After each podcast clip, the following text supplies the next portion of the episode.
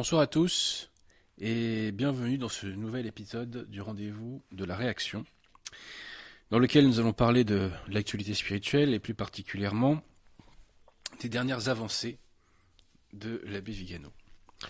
Remercier, chers amis, euh, Pierre Thiermont, car normalement mon émission est le 18 et le 18 je ne suis pas disponible. Donc Pierre de Tirmont, gracieusement, a proposé d'avancer l'émission à aujourd'hui.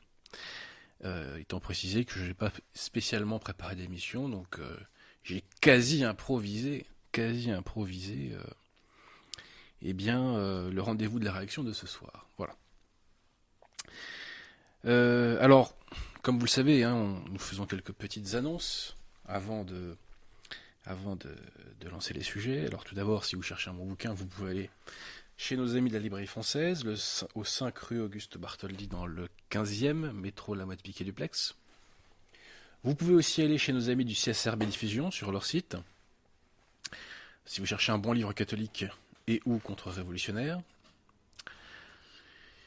Et puis aussi, euh, les meilleurs d'entre vous peuvent aller sur le site Les Stockades. Et ça tombe bien, chers amis, pourquoi? Parce que, eh bien, je viens de publier un nouveau livre. Euh, Pierre entièrement, est-ce que vous pouvez mettre, s'il vous plaît, euh, la, couverture? Je suis fatigué, je précise que je suis malade. Hein, je, ne serai pas très vif ce soir. Donc cet ouvrage, comme vous le voyez, euh, il n'est pas signé par mon nom. C'est un ouvrage collectif, puisque pour le faire, j'ai euh, j'ai fait cet ouvrage grâce à l'aide, devrais-je dire plutôt, de, deux prêtres et d'un moine copte. Voilà.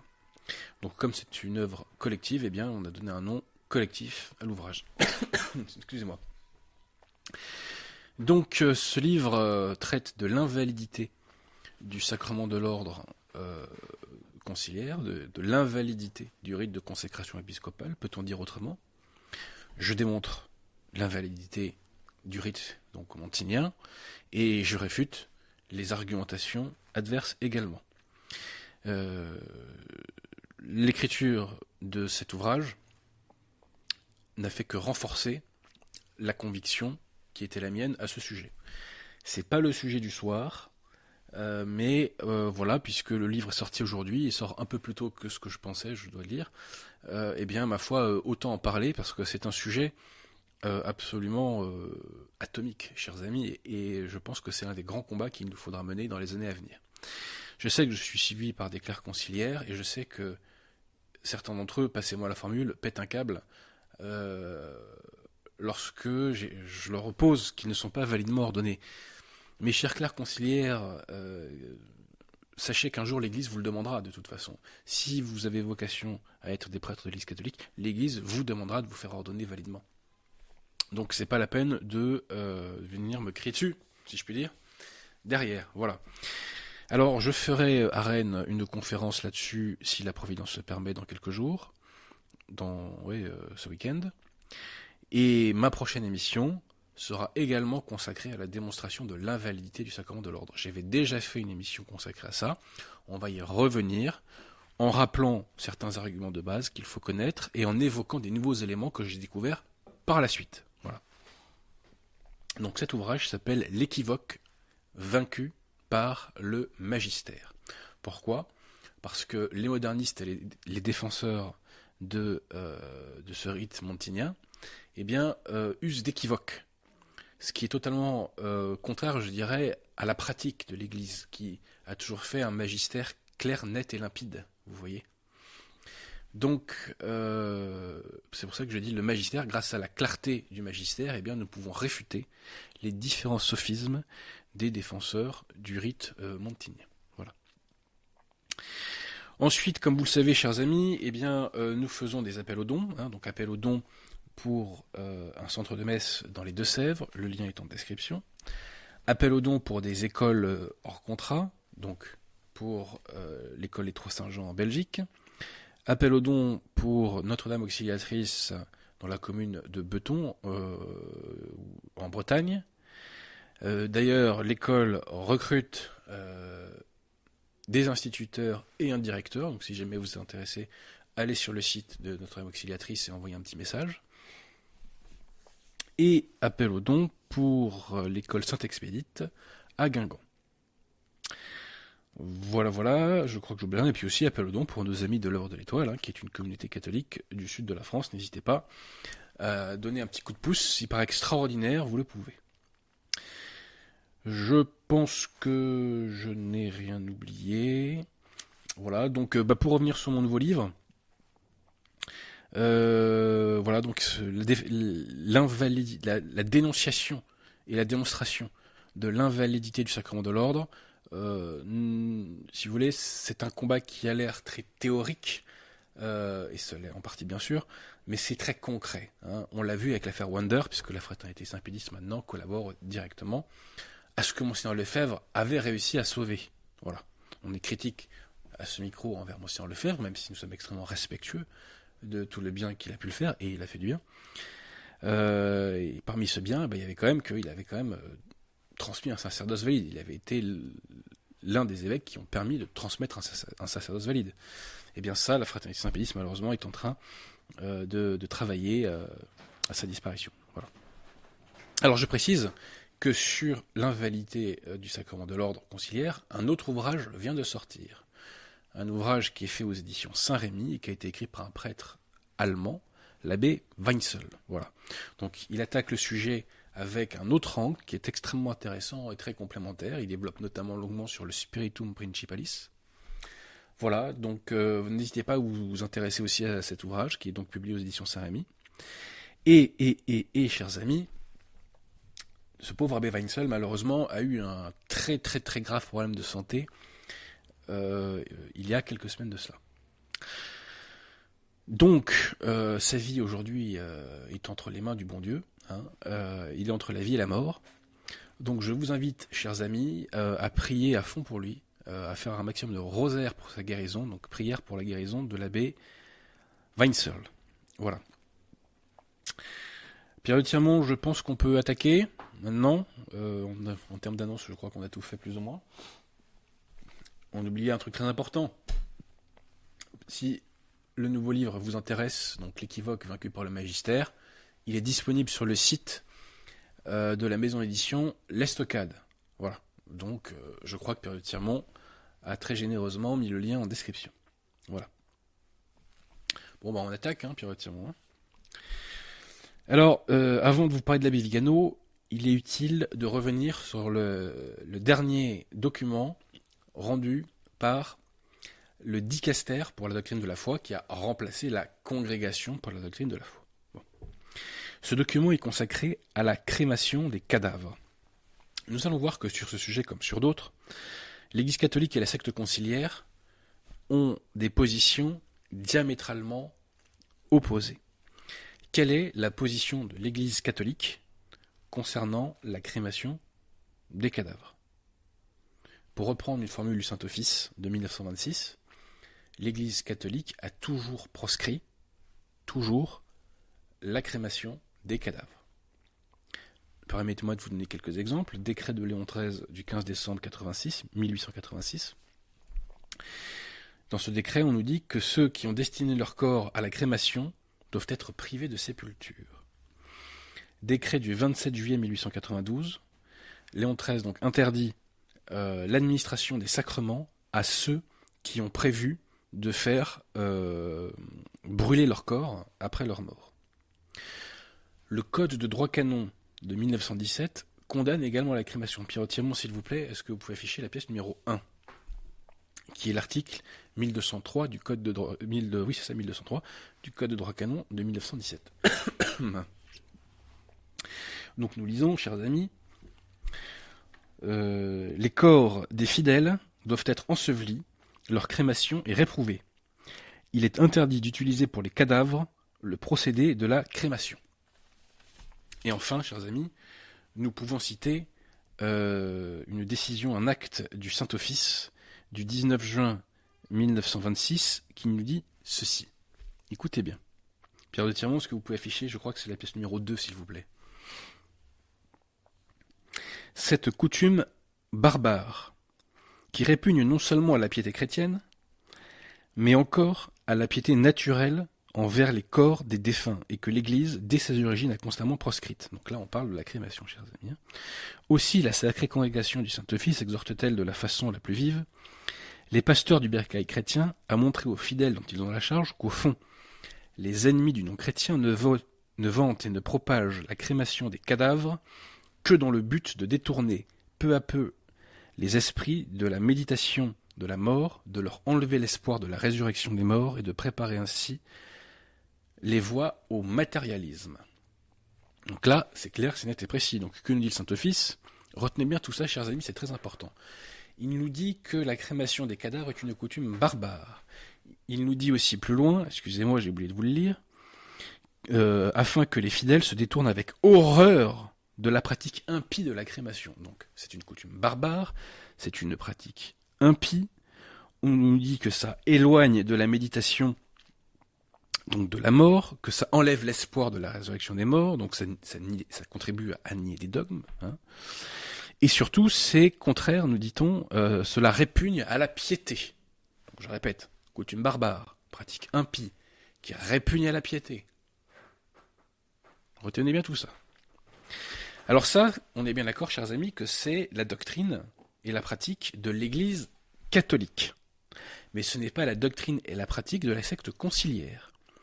Puis entièrement, est-ce que vous pouvez afficher s'il vous plaît maintenant la pièce numéro 3, qui est l'article, euh, je crois, 1176 du pseudo-code de droit canon de 1983 de la secte conciliaire. Et on peut lire donc dans cet article, euh, je crois que c'est le paragraphe 3 de cet article, euh, elle n'interdit pas, donc l'Église, entre guillemets, euh, la secte moderniste, n'interdit pas l'incinération.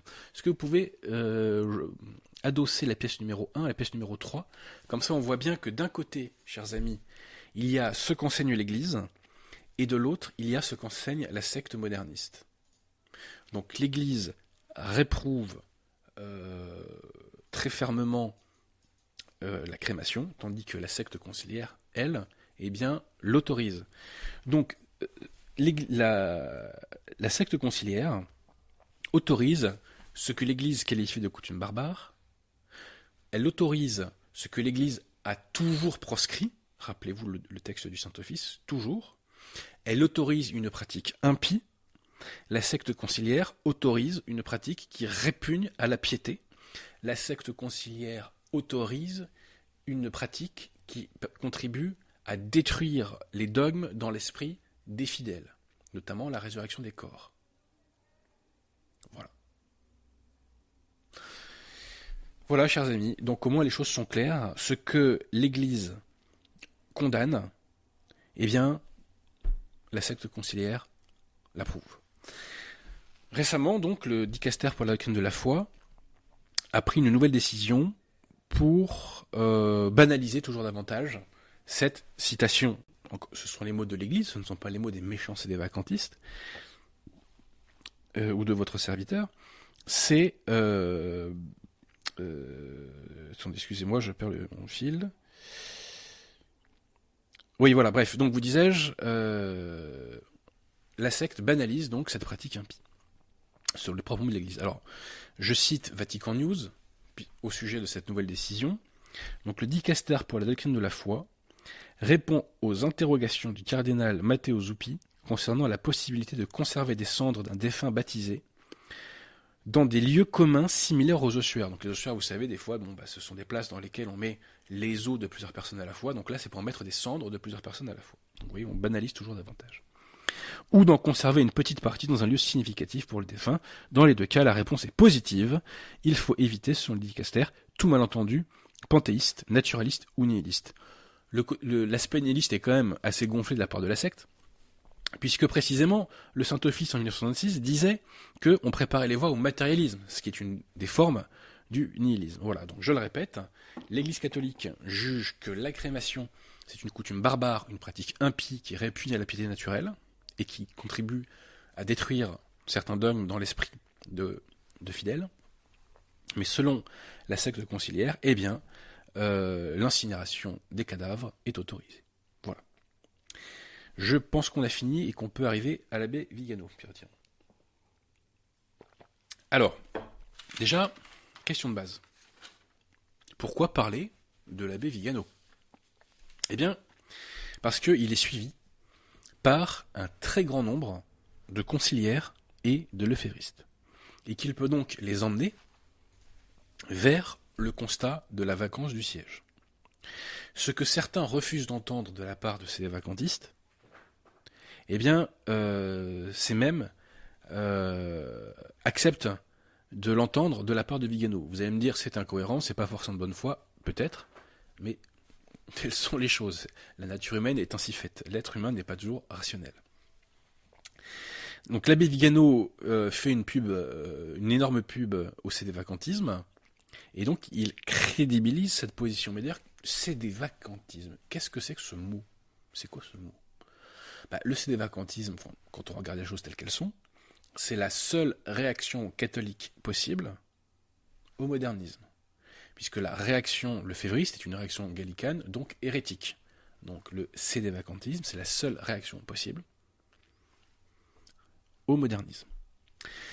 L'un des enjeux pour les années à venir est la conversion d'un maximum de clercs conciliaires et le févriste. Donc l'abbé Vigano peut préparer les esprits de ces clercs-là. Voilà. Il peut servir de passerelle, si je puis dire. Dès 2020, j'avais soupçonné, voire affirmé, que l'abbé Vigano était sédévacantiste. Pour quel motif?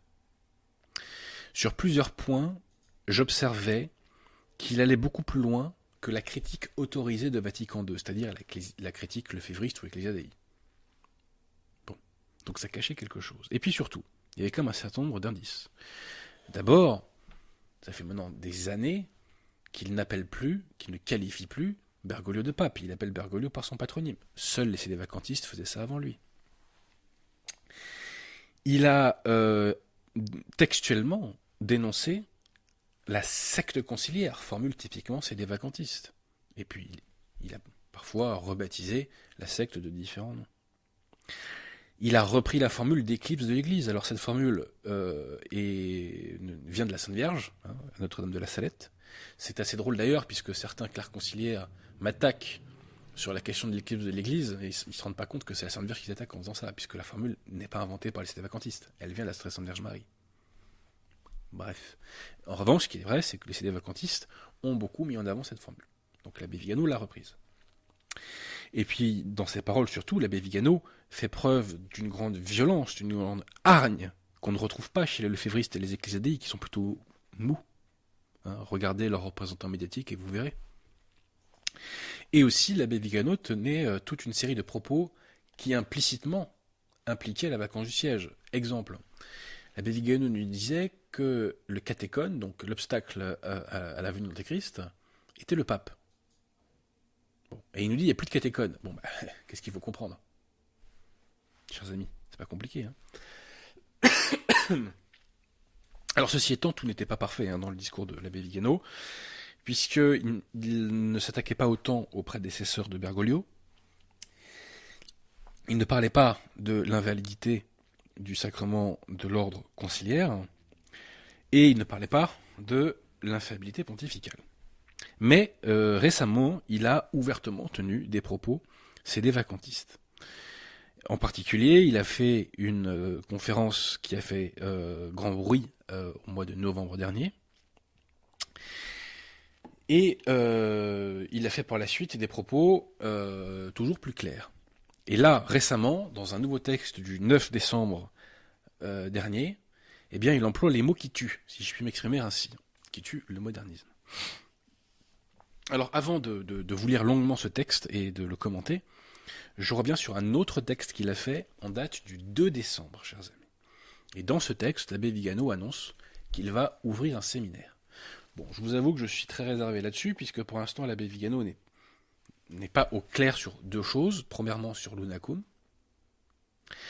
Et deuxièmement, sur l'invalidité du sacrement de l'ordre. Mais on peut penser quand même qu'il a compris certaines choses à ce sujet. Pourquoi? Parce que dans son texte du 2 euh, décembre, alors je précise que c'est une traduction, donc peut-être que les mots auraient pu être un peu plus précis, mais il nous évoque que euh, Monseigneur Lefebvre a eu raison donc de faire icône à l'époque, en raison de la menace, citation, des changements inquiétants du rite d'attribution des ordres sacrés.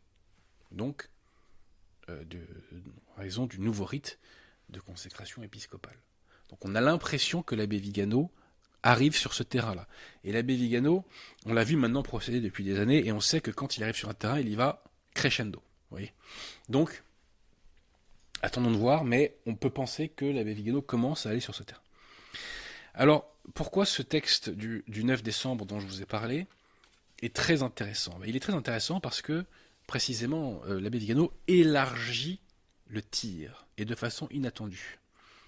D'abord, il commence davantage à mettre en cause les prédécesseurs modernistes de Bergoglio, et ensuite, il commence maintenant, et ça c'est très important, parce que ça veut dire qu'il mène le bon combat pour les bons principes.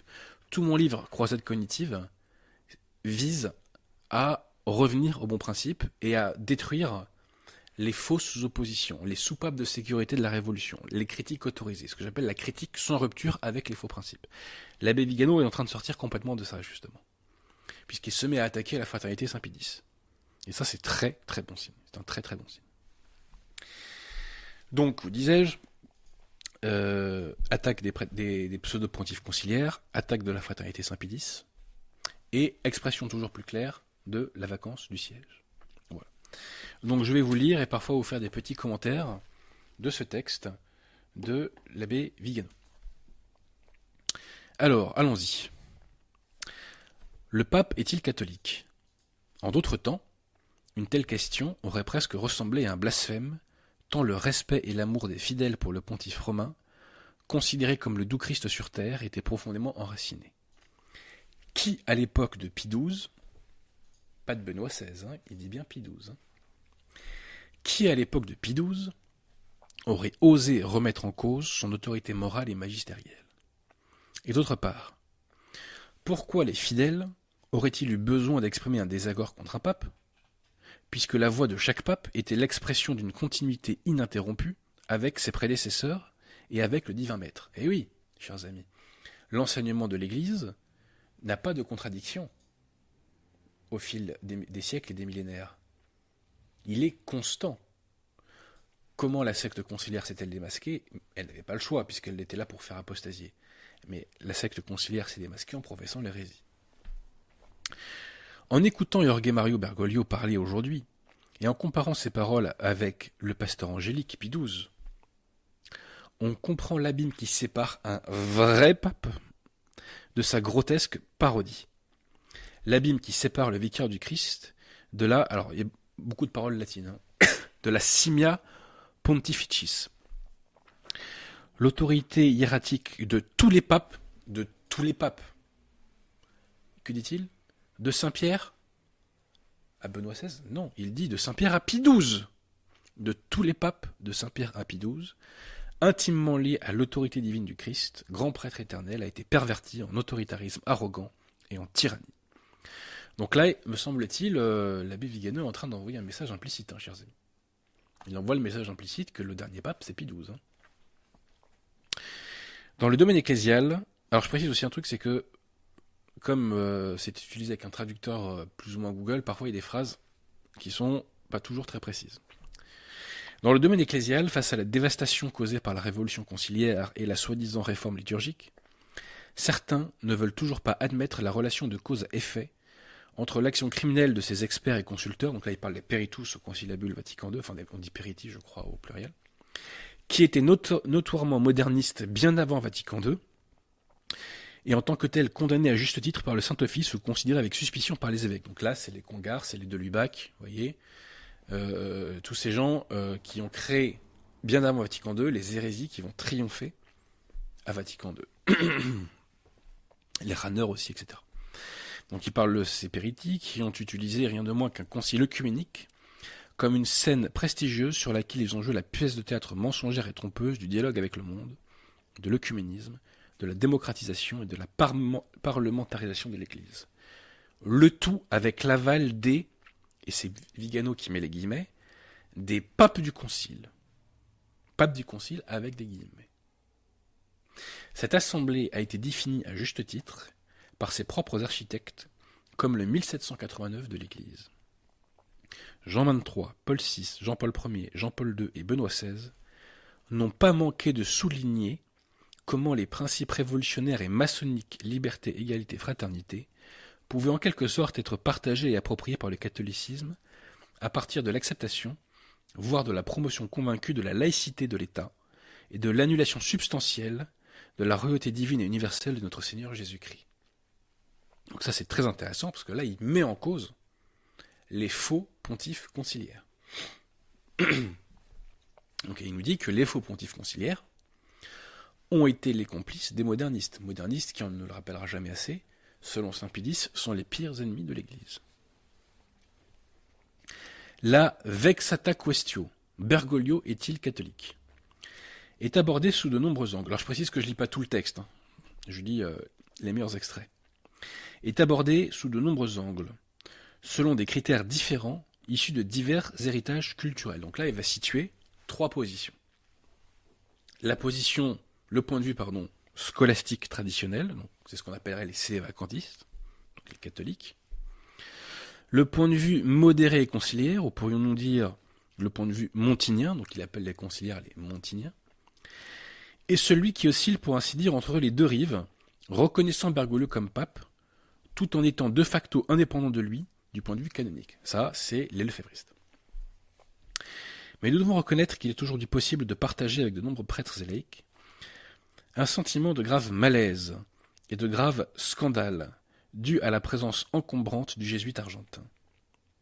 Nous pouvons aujourd'hui nous demander si Bergoglio est catholique, et c'est déjà un bon point de départ, car son hétérogénéité à la papauté, donc il est étranger à la papauté, est désormais évidente et perçue aussi bien par les simples fidèles que par une grande partie du clergé, et même par certaines franges des médias.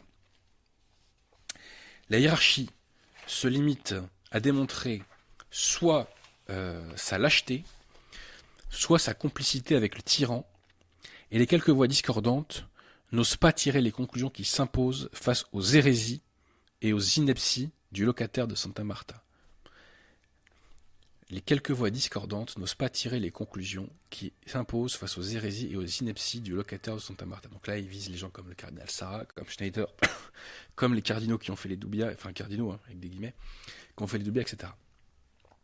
Parce qu'elles sont en désaccord avec lui, mais pas avec Vatican II, elles ne sont pas non plus disposées à reconnaître que c'est précisément à partir de ce concile qu'est né le processus révolutionnaire qui a permis à une personne comme Jorge Mario Bergoglio d'entrer dans la compagnie de Jésus d'être ordonné, de devenir évêque, d'être créé cardinal, et enfin d'entrer dans un conclave et d'en sortir en tant que, et c'est Vigano qui met les guillemets, pape.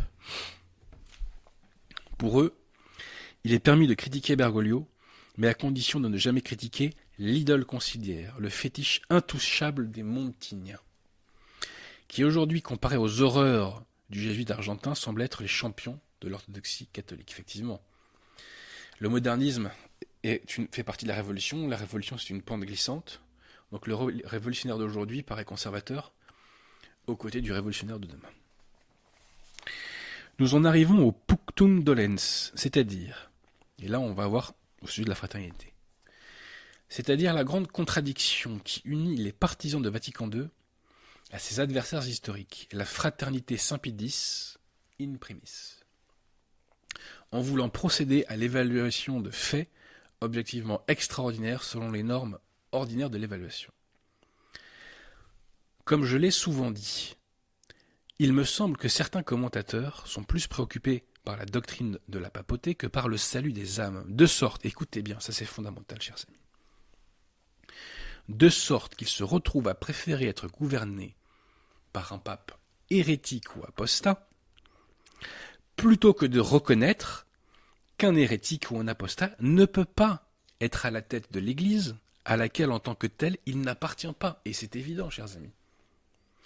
Il est de foi qu'un hérétique ne fait pas partie de l'Église.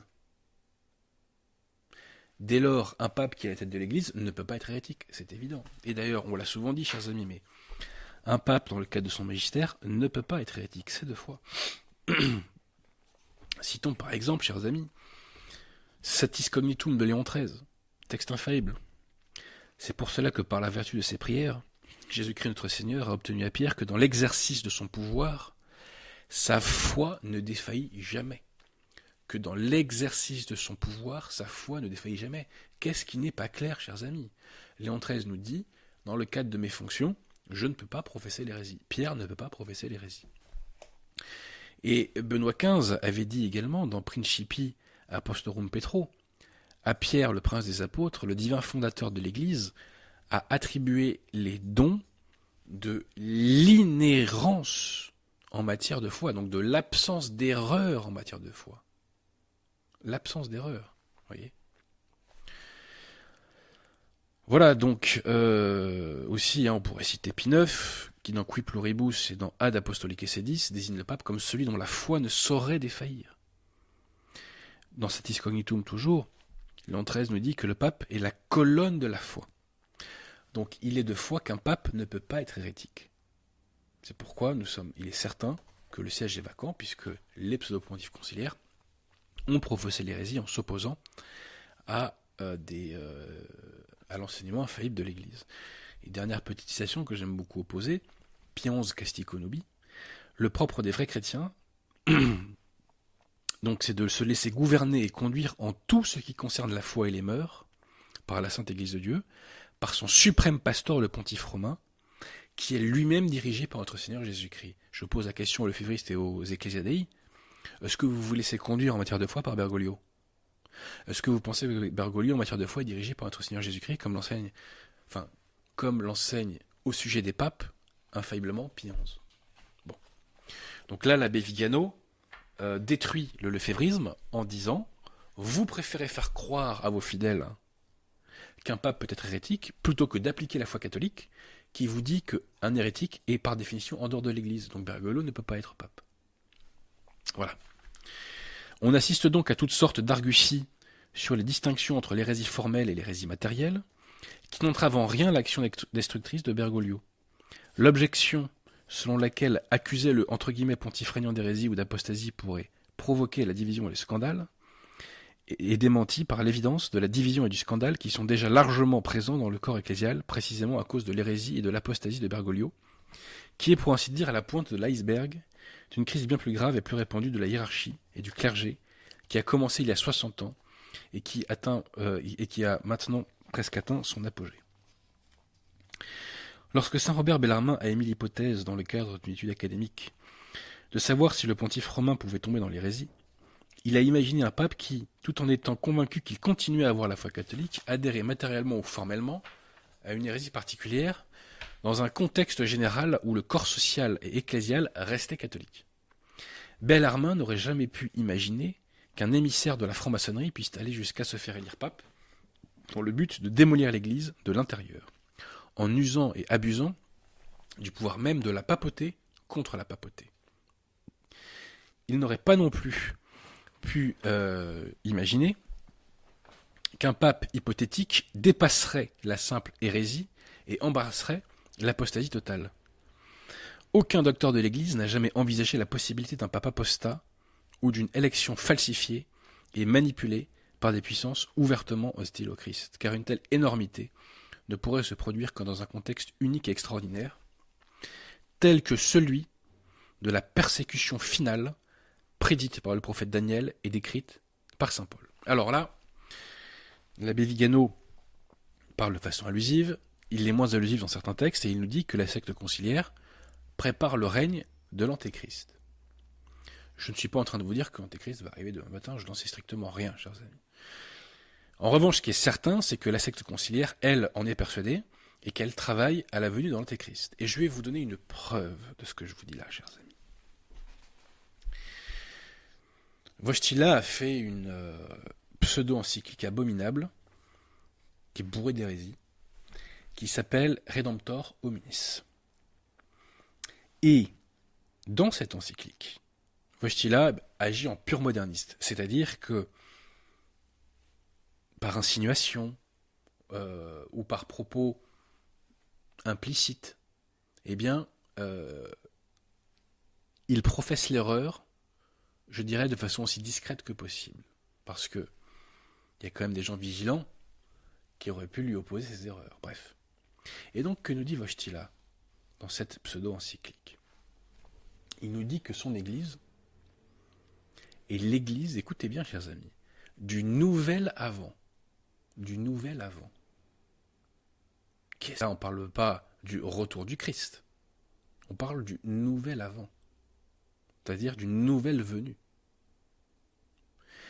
Et que nous dit que ce nouvel avant, euh, enfin qu'il va se passer quelque chose, nous dit-il, à la fin euh, du, de, notre millénaire. Est-ce que, Pierre vous pouvez aller sur Redemptor Hominis Vous allez sur Google, vous tapez Redemptor Hominis.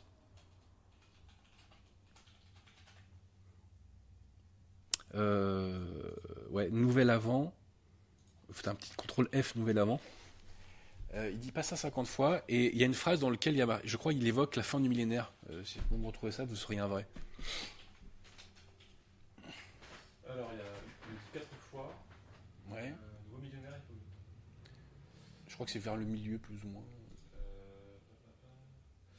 Qu'est-ce qu'il faut faire pour que ce nouvel avant de l'Église, y à la fin, désormais très voisine, du deuxième millénaire, alors, alors attendez, arrêt sur image, arrêt sur image.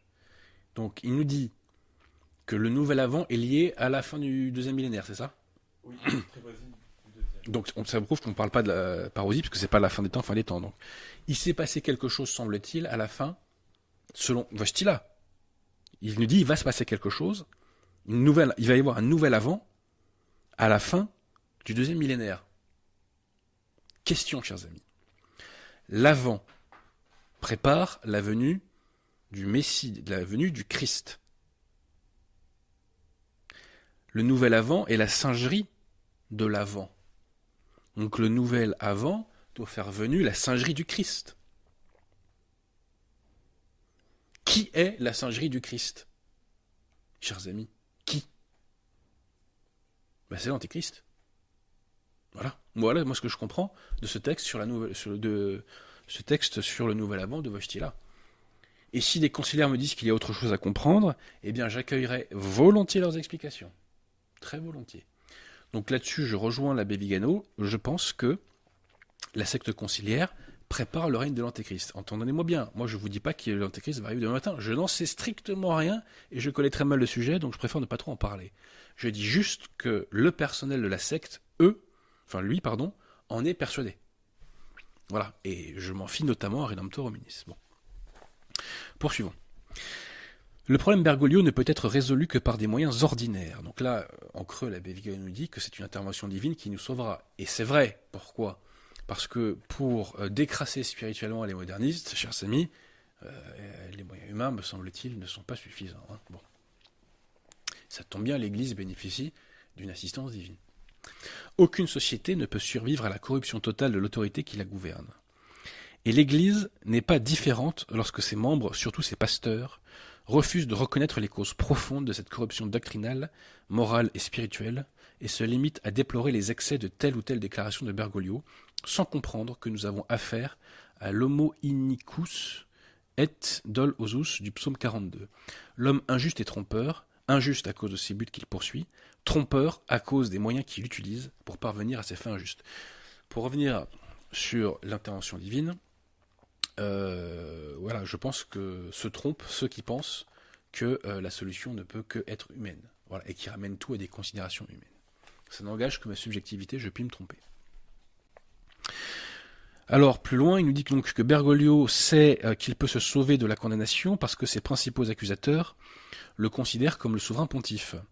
Et en tant que tel, il est exempt de tout tribunal humain prima sedes a euh, judicatur. Donc le premier siège n'est jugé par personne. C'est un principe du canon. C'est précisément sur ce principe que se sont appuyés ceux qui l'ont fait élire entre guillemets pape. Mais ils ont oublié un petit détail. L'intention de nuire à l'Église en agissant au nom d'une puissance ennemie n'est pas compatible avec l'acceptation de la papauté. Je répète, l'intention de nuire à l'Église en agissant au nom d'une puissance ennemie, comme le modernisme par exemple, n'est pas compatible avec l'acceptation de la papauté, et il y a donc un vice de consentement donné par la volonté de l'élu. Alors, petite parenthèse, ça, ça s'applique déjà en 23. Ça s'applique déjà en 23. qui ne pouvait pas être pape, puisqu'il était moderniste, comme le démontre l'hérésie qu'il professe, notamment dans euh, Pace Minteris. Nous renvoyons, chers amis, à notre émission qu'on a fait il y a quelques mois sur Jean 23. Donc voilà, tout ça est confirmé par les paroles et par les actes donc de Bergoglio de ces dix dernières années. Donc euh, l'intention d'agir in fraudem legis en contournant le droit canonique et en dissimulant ses intentions dès sa première apparition sur la loggia du Vatican. Je le répète. Nous ne sommes pas dans une situation où un pape adhère à une hérésie spécifique, ce que Bergoglio a d'ailleurs fait à plusieurs reprises. Non. La situation est plutôt qu'un homme a été envoyé au conclave avec l'ordre de révolutionner l'Église par le haut et qu'il était assis sur la chair de Pierre. Donc ça c'est typiquement du Jean 23 aussi, hein, je précise. Et encore une fois, il n'a pas assumé la papauté sans réserve, et ne s'est laissé convaincre que plus tard, par des mauvais conseillers, d'agir d'une manière discutable. Non, au contraire, sa préméditation est évidente, confirmée à la fois par la correspondance des actions avec les ordres qui avaient déjà été donnés par l'Église profonde sous le pontificat de Benoît XVI, que ce soit par les conspirateurs de la mafia de Saint-Gall ou du pacte des catacombes, peu importe, et par les rencontres répétées des jésuites argentins avec des représentants de l'élite mondialiste et des potentats financiers du monde entier sous les yeux de tous. Il est plausible que la déclaration de Benoît XVI du 11 février 2013, en raison des questions critiques magistralement émises, euh, pardon, mises en évidence par le professeur Enrico Maria euh, Là, j'avoue, je ne sais pas de quoi il parle. Je n'ai pas lu ce texte. Et conduit à une situation d'irrégularité canonique qui a précédé le conclave de 2013, de manière à l'invalider et donc à rendre également nulle et non avenue l'élection du successeur de Benoît XVI, que l'élu soit Bergoglio ou un nouveau Pidis. Même si Benoît XVI a légalement abdiqué, petite incise, bien que conscient du risque de rendre matériellement possible l'élection du jésuite argentin. Donc là, il nous dit quand même que Benoît XVI a pris un risque inconsidéré. Cette critique n'est pas inintéressante. Donc c'était l'intention malveillante d'abuser de l'autorité et du pouvoir de la papauté en l'assumant par la tromperie, qui rend le consensus du vitum et fait de Bergoglio un usurpateur du trône de Pierre. Je répète, c'est l'intention malveillante d'abuser de l'autorité et du pouvoir de la papauté en l'assumant par la tromperie qui rend le réel consensus, alors là c'est une formule latine, hein, consensus du vitium, et fait de Bergoglio un usurpateur du trône de Pierre. Et de Bergoglio un, usurpateur du trône de Pierre. On ne peut pas être plus précis, chers amis. Ce qui est intéressant, c'est que dans une conférence donc euh, du mois de novembre, il était encore au stade du questionnement.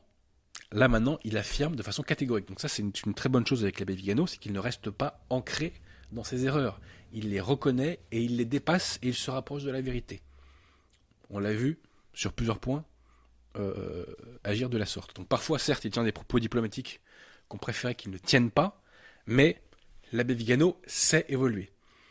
Il y a quelques années, il revendiquait sa proximité avec Roberto De Mattei, qui est plutôt ecclésiadei. Il a pris ses distances avec Roberto De Mattei. Fut un temps, il disait que Bergoglio était un pape non catholique. Aujourd'hui, il dit que Bergoglio n'est pas pape. Donc l'abbé Vigano sait évoluer.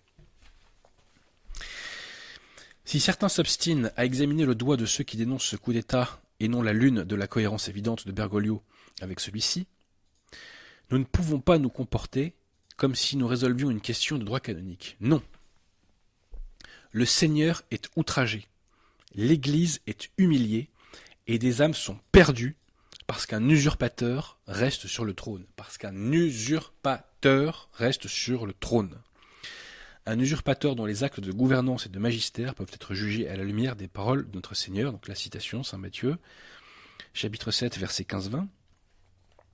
Méfiez-vous des faux prophètes, qui viennent à vous en habit de brebis, mais qui au fond sont des loups voraces. Vous les reconnaîtrez à leurs fruits. Cueille-t-on des raisins sur des épines ou des figues sur des ronces Ainsi, tout bon arbre produit de bons fruits, et tout mauvais arbre produit de mauvais fruits. Un bon arbre ne peut pas produire de mauvais fruits. Un mauvais arbre ne peut pas produire de bons fruits. Tout arbre qui ne produit pas de bons fruits est coupé et jeté au feu. Tout arbre qui ne produit pas de bons fruits, nous dit notre Seigneur, est coupé et jeté au feu. Alors quand on dit oh ils sont méchants, laissez des vacantistes, ils considèrent que le mal n'a aucun droit. Non, c'est ce que dit notre Seigneur. L'arbre qui ne produit pas de bons fruits, on le coupe et on le jette au feu. Voilà, le mal n'a aucun droit. L'erreur et l'Église sont inconciliables. Donc l'Église a toujours travaillé à la destruction de l'erreur et du mal. C'est comme ça. C'est donc à leurs fruits que vous les reconnaîtrez. C'est intéressant quand même que la Bible cite ce passage parce que euh, ce passage, euh, je ne sais plus euh, quand est-ce qu'il intervient dans le calendrier liturgique, mais dans les évangiles du calendrier liturgique, à chaque fois, enfin très souvent, j'ai entendu des prêtres, différents d'ailleurs, des prêtres vacantistes, utiliser ce passage du calendrier liturgique pour dénoncer, enfin pour rappeler l'évidence de la vacance du siège et de l'imposture conciliaire. Vous avez bien entendu, donc reprend Vigano, un bon arbre ne peut pas produire de mauvais fruits. Et là, le févriste, écoutez-nous. Un bon arbre ne peut pas produire de mauvais fruits. S'il y a des mauvais fruits, c'est pas l'Église. C'est tout. S'il y a le fruit de l'hérésie, s'il y a le fruit des actes d'apostasie, s'il y a le fruit d'une pédophilie structurelle, par définition, ce n'est pas l'Église. Et si vous ne comprenez pas ça, c'est que vous n'êtes pas catholique. Parce que l'Église catholique, elle est infaillible, chers amis. Elle ne peut pas faire le mal, elle est divinement assistée. Si vous pensez que l'Église est faillible, c'est que vous n'avez pas la foi catholique. Parce que vous ne savez pas ce que c'est l'Église. Et quand on ne sait pas ce que c'est l'Église, on n'est pas catholique. Point. Donc un bon arbre ne peut pas produire de mauvais fruits, et un mauvais fruit ne peut pas produire non plus de bons fruits. Ce qui signifie que le comportement ininterrompu de Bergoglio avant, pendant et après son élection constitue à lui seul une preuve de son iniquité inhérente. Et oui, la preuve, chers amis, de euh, l'imposture conciliaire, la preuve que les pseudo-pontifes conciliaires ne sont pas des papes, que ce sont les faux papes, et la preuve que la secte conciliaire n'est pas l'église instituée par Jésus-Christ, mais que c'est une secte moderniste, c'est qu'elle professe l'erreur. Or, l'église ne peut pas professer l'erreur. Pouvons-nous donc être moralement certains que le locataire de Santa Marta est un faux prophète? Ma réponse est oui. Sommes-nous donc autorisés en conscience à révoquer notre obéissance à quelqu'un qui, se présentant comme pape, agit en réalité comme le sanglier biblique de la vigne du Seigneur? Là, ici, c'est un psaume 79, verset 14. Ça, c'est fondamental, chers amis. Ça n'a l'air de rien, mais c'est fondamental, parce que ça, c'est une nouvelle rupture avec le févrisme. L'hérésie févriste nous dit nous, on est catholique, mais on désobéit au pape. Ça, ça n'existe pas, chers amis. Tout catholique, c'est le Vatican qui nous l'enseigne, est soumis au pape en matière de foi, en matière de mœurs, en matière de discipline, en matière d'actes de gouvernement. Que nous dit Vigano? Vigano nous dit nous révoquons notre obéissance parce que nous constatons que l'intéressé, Bergoglio, n'est pas pape, mais que c'est un usurpateur, un usurpateur du trône de pierre. L'abbé Vigano reprend ici euh, des passages de la Bulle Paul IV, qui nous demande de nous délier de notre obéissance à l'hérétique qui serait sur le trône de pierre. Donc l'abbé Vigano, l'air de rien, rompt brutalement avec le. Qu'en pense Qu'en pense, chers amis, les soutiens lefévristes de l'abbé Vigano? Tous les Williamsoniens notamment. La fidélité. Que pense la fidélité de ces prises de parole de l'abbé Vigano Ça serait quand même bon de le savoir. Voilà. Euh, donc, euh, plus loin, il nous dit ce que nous ne pouvons pas faire, parce que nous n'avons pas l'autorité, et ça c'est vrai, c'est de déclarer officiellement, je dis bien officiellement, que Jorge Margolio n'est pas pape. On ne peut pas le dire officiellement parce que ce n'est pas nous l'Église, mais en revanche, on peut dire la vérité. Pensons, chers amis, au précédent de Saint Bernard de Clairvaux et d'Anaclée II. L'Église n'avait pas tranché la question du schisme d'Anaclée II, mais Saint Bernard de Clairvaux a dit la vérité et il a dit Anaclée II est un antipape alors qu'il siégeait à Rome. Et il a fallu attendre un concile de Latran, j'ai plus le, chiffre exact, pardonnez-moi, pour officiellement condamner le schisme d'Anaclée II. Voyez? Donc faut ne faut pas ne pas comprendre ce que dit Vigano lorsqu'il dit cela. Même si cette phrase était selon moi hautement indispensable parce qu'elle jette la confusion et les lefévristes vont s'en servir pour dire que, pour, dire que Vigano n'est pas sédévacantiste. Bon, bref. Alors qu'il dit ouvertement euh, quelques paragraphes plus haut, citation, Bergoglio est un usurpateur du trône de pierre. Voilà, donc notre tâche. Euh, ah oui, alors attendez, je précise. Donc la terrible impasse dans laquelle nous nous trouvons rend impossible, ça c'est très important, rend impossible toute solution humaine. Avis notamment aux conclavistes. Hein? Avis aux conclavistes. La terrible impasse dans laquelle nous nous trouvons rend impossible toute solution humaine. Notre tâche ne doit pas être de nous engager dans les spéculations abstraites des canonistes, mais de résister de toutes nos forces, et avec l'aide de la grâce de Dieu, à l'action explicitement destructrice du jésuite argentin, en refusant avec courage et détermination toute collaboration, même indirecte, avec lui et ses complices. Toute collaboration, même indirecte, avec lui et ses complices. Et là, c'est un nouveau message à la fraternité Saint-Pédis. Pourquoi? Parce que la fraternité Saint-Pédis reçoit officiellement sa juridiction, pour de nombreux sacrements, de Bergoglio. Il y a des accords pratiques entre la fraternité Saint-Pédis et la secte conciliaire pour l'administration des sacrements, notamment la confession. Donc la prise de position de la Belligao n'est pas compatible avec celle de la fraternité Saint-Pédis. Et plus loin dans la conclusion, il dit notamment que les catholiques fidèles se rendent compte qu'il n'est plus possible de reporter passivement le choix de notre camp. Et ça, c'est fondamental. C'est une question aussi la fraternité Saint-Pédis. De quel camp êtes-vous? Êtes-vous avec les modernistes avec, avec lesquels vous êtes unacum Ou êtes-vous avec les catholiques? Donc, euh, que les catholiques fidèles se rendent compte qu'il n'est plus possible de reporter passivement le choix de notre camp, en s'accrochant à l'illusion que la crise actuelle s'inscrit dans un quelconque précédent, en restant soumis au manteau d'autorité porté par celui euh, qui ne parle pas avec l'autorité de Jésus-Christ. Donc ça, c'est une autre façon de dire que Bergoglio n'est pas pape. Il ne parle pas avec l'autorité de Jésus-Christ. Et si les pasteurs sont absents de ce réveil général des consciences, qu'ils se souviennent des paroles terribles du Seigneur, si ceux-ci se taisent, les pierres crieront. Saint Luc 19, 40. J'en ai terminé, chers amis. Est-ce que, par extraordinaire, chers amis, il y... enfin, Pierre de pardon, il y aurait des questions euh, Je les regarde, mais je n'ai pas de micro, mais... Euh...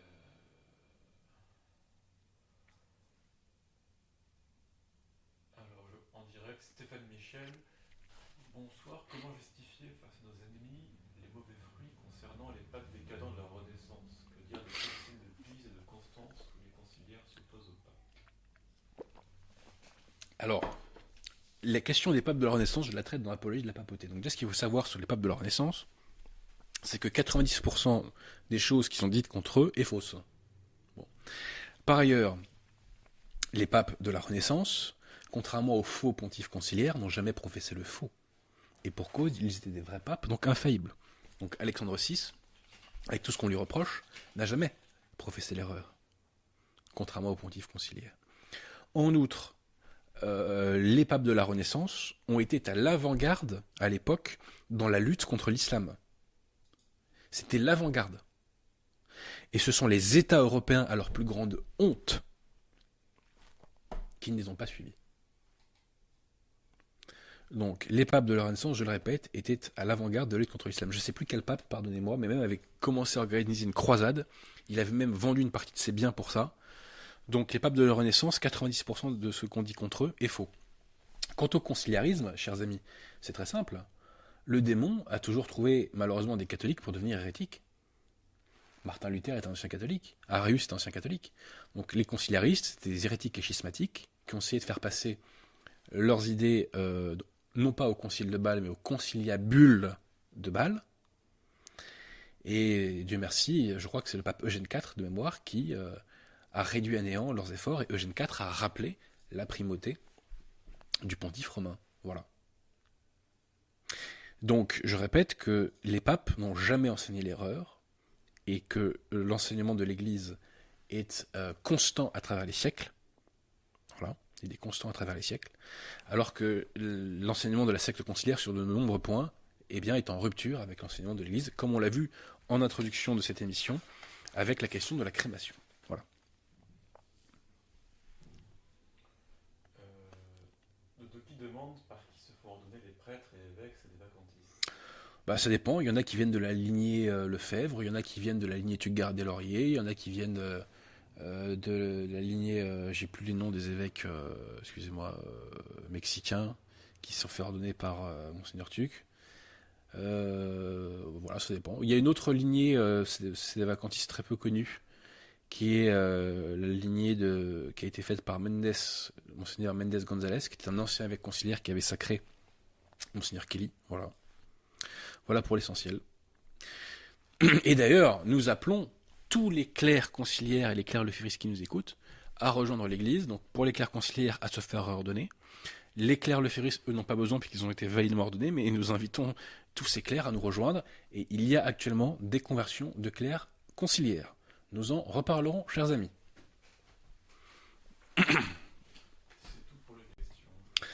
Bah écoutez, euh, on va s'arrêter là alors Tirmont, on va pas faire de zèle. Euh, voilà, j'espère que cette émission a été utile. Donc euh, remettez si c'est possible la couverture d'un dernier bouquin, cher Pierre de Tirmont. Donc je répète que l'une des grandes croisades qu'il nous faudra mener l'année prochaine, c'est celle de la dénonciation et de la démonstration de l'invalidité du rite de consécration épiscopale montagnien, c'est-à-dire du sacrement de l'ordre chez les conciliaires.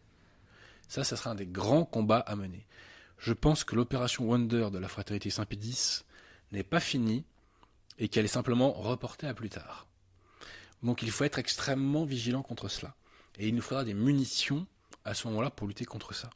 Il y a quelques mois, avec d'autres, nous avons contribué à torpiller, en quelque sorte, cette opération Wonder. Mais à mon avis, euh, ils vont remettre ça sur, euh, ils vont remettre ça sur la table. Voilà.